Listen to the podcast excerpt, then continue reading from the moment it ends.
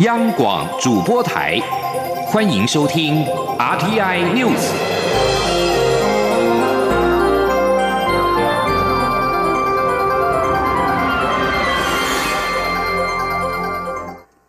各位好，我是主播王玉伟，欢迎收听这节央广主播台提供给您的 RTI News。今天是二零一九年八月二十号，新闻首先带您关注国际焦点。美国国防部十九号宣布，已经测试一枚地面发射的中程巡弋飞弹，距离美方退出冷战时期与俄罗斯签订的中程核飞弹条约仅数周的时间，而这项条约就是要根除这类能够装置核弹头的飞弹。这枚飞弹十八号从加州洛杉矶外海美国海军控制下的圣尼古拉斯岛发射。美国国防部发表声明说，测试飞弹在脱离地面机动发射架之后，飞行了五百公里以上的距离，精准命中目标。声明当中指出，从本次试射搜集到的数据以及获取的经验，有助于研发未来的中程军力。尽管美方声称这枚飞弹是传统模组化设计，也就是不会装置核弹头，但是仍然足以显示，美国在退出中程核飞弹条约之后，现在正在强化核子战力。最关注的是反送中对国际情势的影响。美国副总统彭斯十九号预请中国尊重香港法律的整全性。他并且重申川普总统的警告：如果对香港行使暴力，美国将比较难以和中国达成贸易协议。而中国官方媒体则宣称，美方无法影响中国的相关决定。彭斯在底特律经济俱乐部发表演说时表示，如果要美国与中国达成协议，中国必须遵守承诺，包括在一九八四年透过中英联合声明对尊重香港法律的承诺。川普稍早也暗示，在达成贸易协议之前，美国希望中国先解决香港抗议问题。他认为这对达成贸易协议非常有帮助。而中国官方传媒《环球时报》十九号晚间则表示，美国政治与舆论精英必须了解，尽管他们必须有能力煽动香港的激进抗议群众，但是美国无法影响中国对处理香港情势的决定。随着香港反送中运动持续，消息人士十九号表示，英国央行英格兰银行总裁卡尼退出原定与中国驻伦敦大使刘晓明一同出席的一场重要商业活动。随着香港警察持续与民主倡议人士发生冲突，据报道，有伦敦政治人物对于这项活动的时间点感到不满。继续关注是两岸焦点，针对美国决定出售台湾 F 十六 V 新型战机，中国外交部国台办接连表态反对。我大陆委员会十九号晚间表示，北京当局是造成台海情势紧张的始作俑者，根本无权对台湾提升自我防卫、维护和平说三道四。中国外交部发言人耿爽十九号下午声称，中方近来多次就出售台湾 F 十六 V 战机向美方提出严正交涉，要求立即取消这项军售计划。国台办也宣称，民进党政府不惜充当美国马前卒，向美国缴纳高额的保护费。陆委会对此强调，中共对台湾不放弃使用武力，更频繁以海空军事行动侵扰台湾空域与海域，根本性的违反了国际法和国际关系的和平基本原则，是台海情势紧张的主因。台湾对外采购军备以及加强自我防卫能力，是维护台海和平的必要举动，更是捍卫国家主权、民主体制的正当作为。中正大学战略暨国际事务研究所教授林泰和十九号受访指出，军售案有助于加强台湾的防卫能力，让中共因此有所顾忌，遏阻其对台威胁。不过，林泰和认为，这样的军售案也是一把两面刃，一方面强化强化同盟的合作与安全，但是对手也会因此提升军事力量，一来一往之间变成一种恶性循环。前天记者王兆坤的采访报道：美国总统川普批准对我出售 F 十六 V 战机案，中正大学战国所教授林泰和表示，这是美国在履行台湾关系法。因为台湾与中国战力不对称，这一批军售对我掌握制空权至关重要。整体而言，有助提升国防能力，并遏阻中共对台威胁。同时还可能对美国的亚太盟邦具有示范效用，代表川普仍维持对此区域的承诺。虽然如此，林泰和认为军售举措是同盟的加强，但也是把两面刃，一方面提升了台湾的军事能力，但也刺激共军加深敌意，进一步集中更大的力量对付台海问题。林泰和说：“美国愿意这个加强。”台美之间的这个防卫的合作，第一个是会让这个同盟本身更安全，但是一方面也会刺激到我们同盟的这个对手或共同的威胁，他也因为因应这样的一个提升，他自己也要提升，然后陷入了一个比较恶性的循环了。就是说，这个是我就是说是两两面刃的这个意思。政治大学外交系教授刘德海表示，川普进行谈判的最大特征。是他最喜欢打对方最在意的部分，因为有可能从中得到最大利益。所以，包括这一次出售战机在内的几批军售案，以及台湾旅行法等各种友好举措，都是川普对中国谈判的筹码。刘德海说：“打台湾牌，而且打得越来越越激烈，就因为他越来越想要跟中方达成贸易协议嘛。但是中心思想都没变。”就是美中的这个贸易战，呃，他想要一定要压到中国，做出一些他满意的呃的的地步。美国逐步落实对台军售常态化，林泰和认为此举不至于影响区域情势，因为这一批战机是美国根据《台湾关系法》提供的防卫性武器，而非高度攻击性武器。如果卖给台湾高度攻击性武器，而被视为在挑衅中共。完全不符合美国的国家利益。中央广播电台记者王兆坤台北采访报道。继续关注的是选政焦点，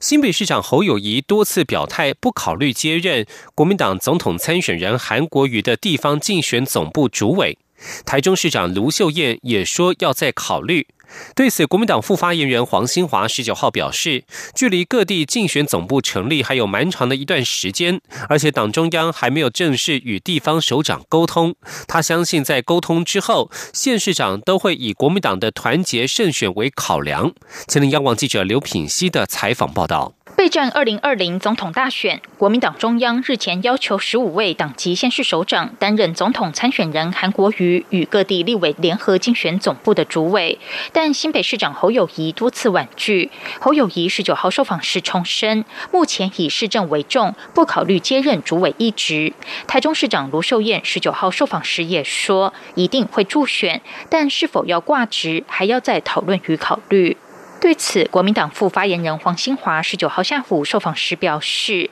目前组发会正在密集联络规划，筹组各地的竞选总部。照惯例，各地竞总的成立时间大约落在十月下旬到十二月上旬，目前距离成立还有蛮长一段时间。党中央也尚未约询完所有党籍地方首长，因此部分首长面对媒体询问时，可能认为接任竞总主委一事尚未进入正式。讨论才会有那样的态度与发言。黄兴华说，党中央后续会持续沟通，他相信等到党中央正式沟通后，各地首长都会以国民党的团结胜选为考量。他说。因为这可能是一个讯息传递上的落差，因为事实上呢，这个各地的总部的筹备事宜都在进行当中，然后跟各地的这个首长们，可能都也还没有正式的约询完成，所以可能这个各地县市首长在面对媒体采访的时候，他一时之间可能觉得说这个事情可能还目前还没有进入正式的讨论，所以他可能有这样的一个态度。但是我们希望说呢，这个呃后续呢，大家会持续沟通，也请大家会继续拭目以待。此外，党主席吴敦义日前在中常会中表示，会在适当时机邀请党籍县市首长、议长、党部主委与韩国瑜联合造势，凸显胜选决心。对此，黄兴华表示，既然是盛大的联合造势，自然要衡量最好的时机。目前党中央正在规划中，以整体选战节奏而言，近期的目标是先成立各地的后援会与全国后援会。至于何时吴郭会，吴敦义十八号表示，希望在一周内与红海集团创办人郭台铭会面，但郭振营表示，本周行程几乎都已经排定，看不出有和吴敦义会面的可能性。对此，黄兴华说，郭台铭与吴敦义都很忙碌，会面时间也非一两次就可谈定。目前双方幕僚正加紧联系中，希望能安排一个比较完整的时间，尽快让两人见面。好好讨论一些问题。央广记者刘聘熙在台北的采访报道。而在民进党方面，蔡英文总统竞选团队目前正在进行全国各县市竞选总部的筹组工作。民进党执政县市确定由现任县市长担任地方竞选总部主委，其中台南市已经扮演领头羊，率先筹备成立竞选总部，全力守住民主的香火。而其余非执政县市的竞总主委也将陆续出炉，为二零二零就进入备战模式。前天记者刘玉秋的采访报道：距离二零二零大选投票剩下不到半年时间，各阵营竞选总部展开布建，蔡英文总统副手人选选。虽然还未出炉，但竞选团队已积极进行全国各县市竞选总部筹组工作，备战二零二零。负责规划各地竞总筹组工作的中常委审发会之前表示，在总统各县市竞选总部将延续过去做法，民进党执政县市将由县市长担任地方竞总主委，但非执政县市的部分还在整合沟通中，拟于八月底完成组织架构。全国竞选总部预计十月以后。后才会成立。由于民进党去年九合一选举大败，执政县市仅剩六个县市，为了力拼总统及立委胜选，将出任台南蔡英文竞选总部主委的台南市长黄伟哲日前率先协同中央地方党公职，筹备成立蔡英文竞选总部，正式开始运作各项选护工作，作为领头羊，延续民主香火，守护台湾主权。同时，台中市虽然非民进党执政县市，但地方竞选总部组织架构也已拟定，主委将由前台中市长、现任交通部长林佳龙担任，总干事为立法院副院长蔡其昌，并由立法院长苏家全担任选战策略决策小组召集人，预计九月开始进入运作。另外，宜兰县部分也整合有成，传出将由前宜兰县长林聪贤出任地方进总主委。台北市、基隆市进总人事筹组也大致完成，将陆续就位。二零二零大选倒数，面对国民党在多个县市掌握地方执政资源优势，绿营背水一战。除了出动执政县市首长、前首长担任地方竞总主委外，民进党也强化各地后援会百工百业的组织动能，发挥最强战力。中央广播电台记者刘秋采访报道。司法焦点。台大校长管中敏被控涉嫌违法兼职案，十九号下午进行了言辞辩论程序。管中敏在庭外受访时表示，监察院的调查不符合比例原则，在弹劾文当中隐匿对他有利的部分，并且对外泄露其个人资料，这样违法滥权做成的弹劾就是政治迫害，他只能寄望司法力争清白。在此案辩论终结之后，工程会定于九月二号下午三点宣判。前天记者欧阳梦平的采访报道。台大校长管中敏被控涉违法兼职案，十九号下午在台湾高等法院进行言辞辩论程序，这也是工程会首次主动公开审理的案件。管中敏在结束后不出庭外受访，他说自己在庭上再次强调，过去从来没有人认为受媒体邀请投稿是职，既然不是职，就没有兼职可言，没有兼职，当然就没有违法。他也在言辞辩论中提出，监察院的调查不符比例原则，他有何重大犯罪嫌疑，监察院可以查他过去二十年的报税资料，并要求所有单位详细交代与他的往来过程。他并指监察院在弹劾文中完全隐匿，认为他写的社论与文章与他的职务无涉的部分，并对外随意泄露他投稿的刊物、个人所得资料，这样的弹劾是政治迫害。他说。监察院这样子滥权违法所做成的弹劾，就是政治迫害，这样子的弹劾根本不应该成立。我也强调，以公然以政治的力量来侵犯大学自主，甚至对大学校长当选人进行这样子的抹黑与攻击，摧毁他，试图摧毁他的人格与公信，是我闻所未闻，也是七十年来所仅见。管中敏并指出，他只是个读书人，对于政治迫害毫无还手之力，只能寄望社会给予的一点道义支撑以及司法的公正。因此，他选择出庭力争自己的清白，绝不受辱。在言辞辩论结束后，公审会定于九月二号下午三点宣判。管中敏被问到对判决是否有信心时，他表示自己永远相信台湾会更好。中央广播电台记者欧阳梦平在台北采访报道。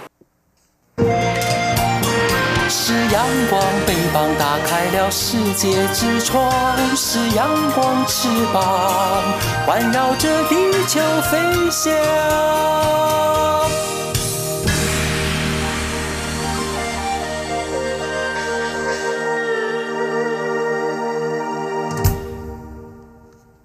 各位好，我是主播王玉伟，欢迎继续收听新闻，关心重要的民生政策。行政院主席总处十九号举行记者会，宣布将在明年的九月到十月进行人口普查及住宅普查，预计会抽查一百万户，共四百万人，并且首度纳入同婚、长照等问题选项，呼吁民众如果收到相关通知，不要以为是诈骗。前的记者杨文军的采访报道：人口及住宅普查是每十年都会办理的基本国事调查。政府将在明年九月到十月进行人口及住宅普查，预计会抽查一百万户，共四百万人，了解六个月以上常住人口目前的家庭结构、婚姻状况、住宅使用状况等。主机长朱泽明指出，这次普查内容包括同婚、长照、通勤、使用语言等选项，将作为政府施政参考。未来这些资料也会去识别化后公开于网站上。他说。事实上，我们对这些需求，是各单位都有来表示意见，像内政部的警政单位了、社政单位了，不，卫福部的社社政单位了，或者警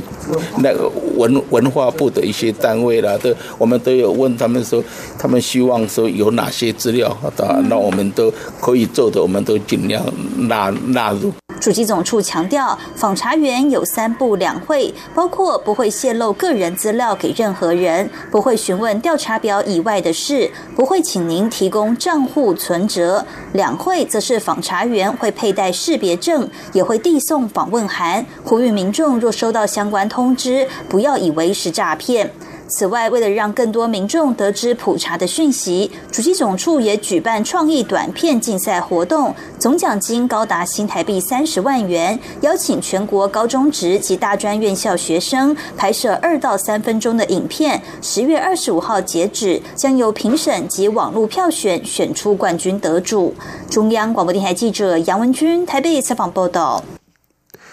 而政府的政策除了补助旅游之外，推广观光还有相当多的啊一些其他的措施。今年是交通部的观光局推出的小镇漫游年，由观光局辅导成立的台湾观光巴士，也从宜兰经典小镇头城出发，开办登龟山岛赏金一日游。结果不仅每一季都有上千名旅客报名参加，获得观光局获选为今年观光巴士的典范路线，同时也荣获今年第二季外籍游客与大陆旅客最喜爱的新兴旅游线。前天，央网记者吴丽君的采访报道：深耕全台八十多条观光行程的台湾观巴，由于可在饭店、机场、车站定点接送，而且两三人即可成团出发，加上车上配备免费无线 WiFi 以及中英日韩语音导览，成为来台自由行的国际旅客首选的旅游工具。每年接待旅客数上看百万人次，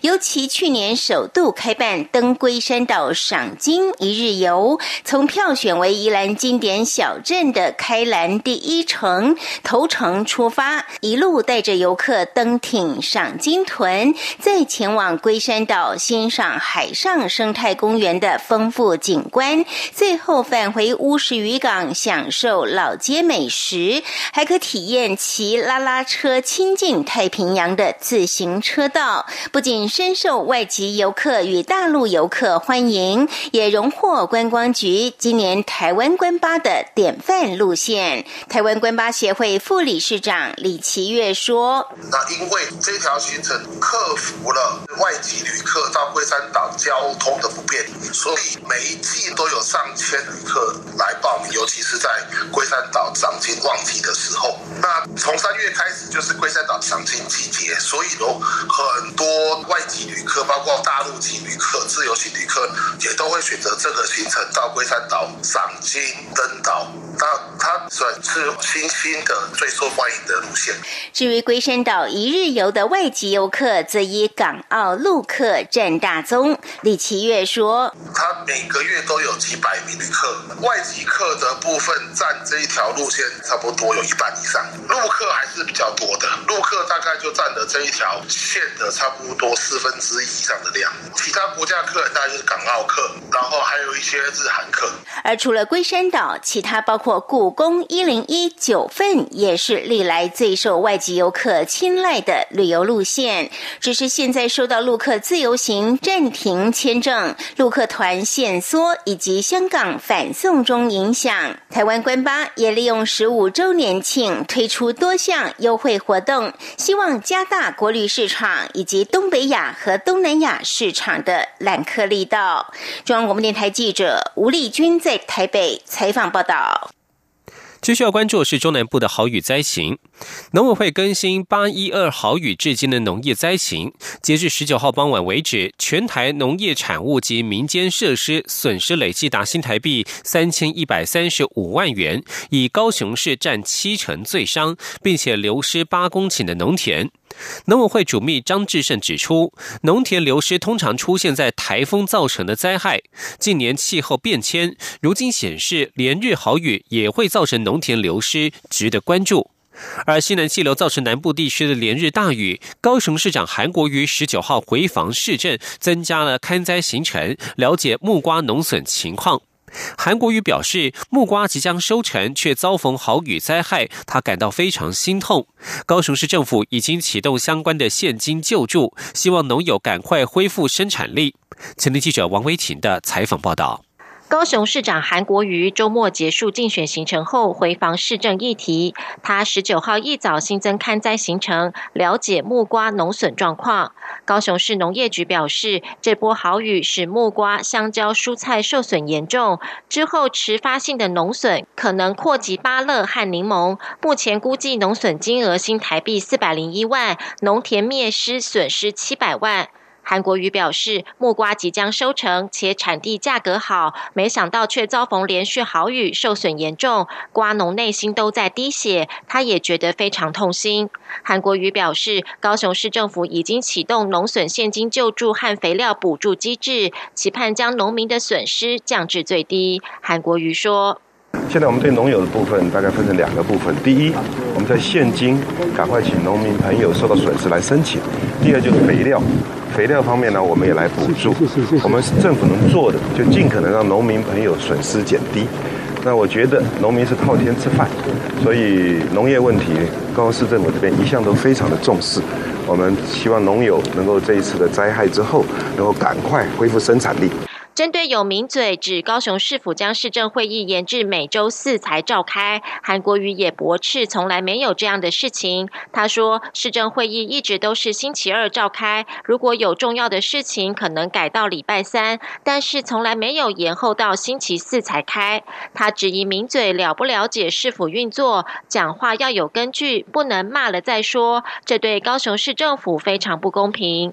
另外，美国总统川普宣布已经批准军售台湾 F 十六 V 战机。韩国瑜竞选总部发出新闻稿表示感谢，强调未来若担任总统，会继续强化台美国防与安全关系，善尽和平捍卫者的角色。韩国瑜强调，两岸政策与国防政策相辅相成，缺一不可。两岸和解与坚实的国防，更能保障中华民国的主权与安全。中央广播电台记者王威婷采访报道。医药消息：林口长庚医院在十九号分享了一起国内首例的孕妇换肝案例。一名怀孕三个月的 B 肝代源者，因为出现急性肝衰竭，需要换肝救命，所幸及时等到大爱肝，不仅延续性命，也保住胎儿。长庚医院希望透过这起故事，鼓励民众要与家人充分沟通之后，再签署弃捐卡，发挥大爱。前天记者肖兆平的采访报道。三十四岁的某小姐不仅签了器官捐赠卡，十九号也穿上器官捐赠移植登录中心的职工背心，在林口长庚医院分享自己的故事，希望鼓励更多人签署弃捐卡。某小姐是 B 肝代源者，去年好不容易怀孕，却在初期被诊断出是急性肝衰竭，如果不马上换肝，两周内就有生命危险，这让某小姐一家人相当愁苦。所幸及时等到了大爱肝，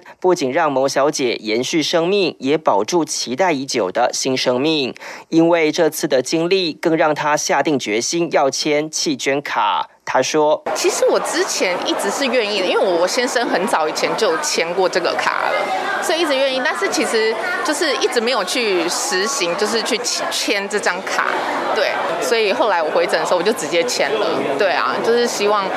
以后如果真的有这么一天的话，我也可以就是帮助别人。”其实，全世界有过五起孕期换肝的案例，但只有两例是顺利生产。而台湾在过去并没有相关案例。主治的林口长庚医院医师李威正表示，虽然怀孕后期换肝相对稳定，但妈妈肝衰竭的情况已经不能再等。所幸团队成功抢救两个宝贵生命，也写下台湾第一起的特殊病例。他说。因为基本上等于要照顾两个生命，那在肝脏衰竭的时候，其实他的血型什么都很不稳定，所以这个时候，呃，要照顾妈妈，要照顾小孩，当然是风险还是这是比较困难的。这起个案令人感到温馨。不过，器官移植登录中心执行长、林口长庚医院器官移植中心副主任江养仁坦言，虽然像眼角膜等组织的第二类器官捐赠数量近年是有慢慢提升，但包含心、肝、肾等的第一类器官依旧是相对缺乏。他说：“如果以所有的器官加起来，等待的人大概都是九千多到一万多了。那你如果说是……”各器官说的话，那当然最最缺的其实是肾脏哦，肾脏大概都维持在七八千人。那可是比对我们在目前洗肾的病人的话，依照健保局的统计，已经到九万多了。江养人提醒：签弃捐卡不能光有热情，一定要先跟家人有充分沟通。如果真有个万一，家人才不会难以割舍。中央广播电台记者肖照平采访报道。继续关心国际消息。为了阻止英国在十月三十一号无协议脱欧，在野党工党党魁科宾十九号再度提出举行大选，表示保守党让国家失望，大选是让英国改变未来走向的方法。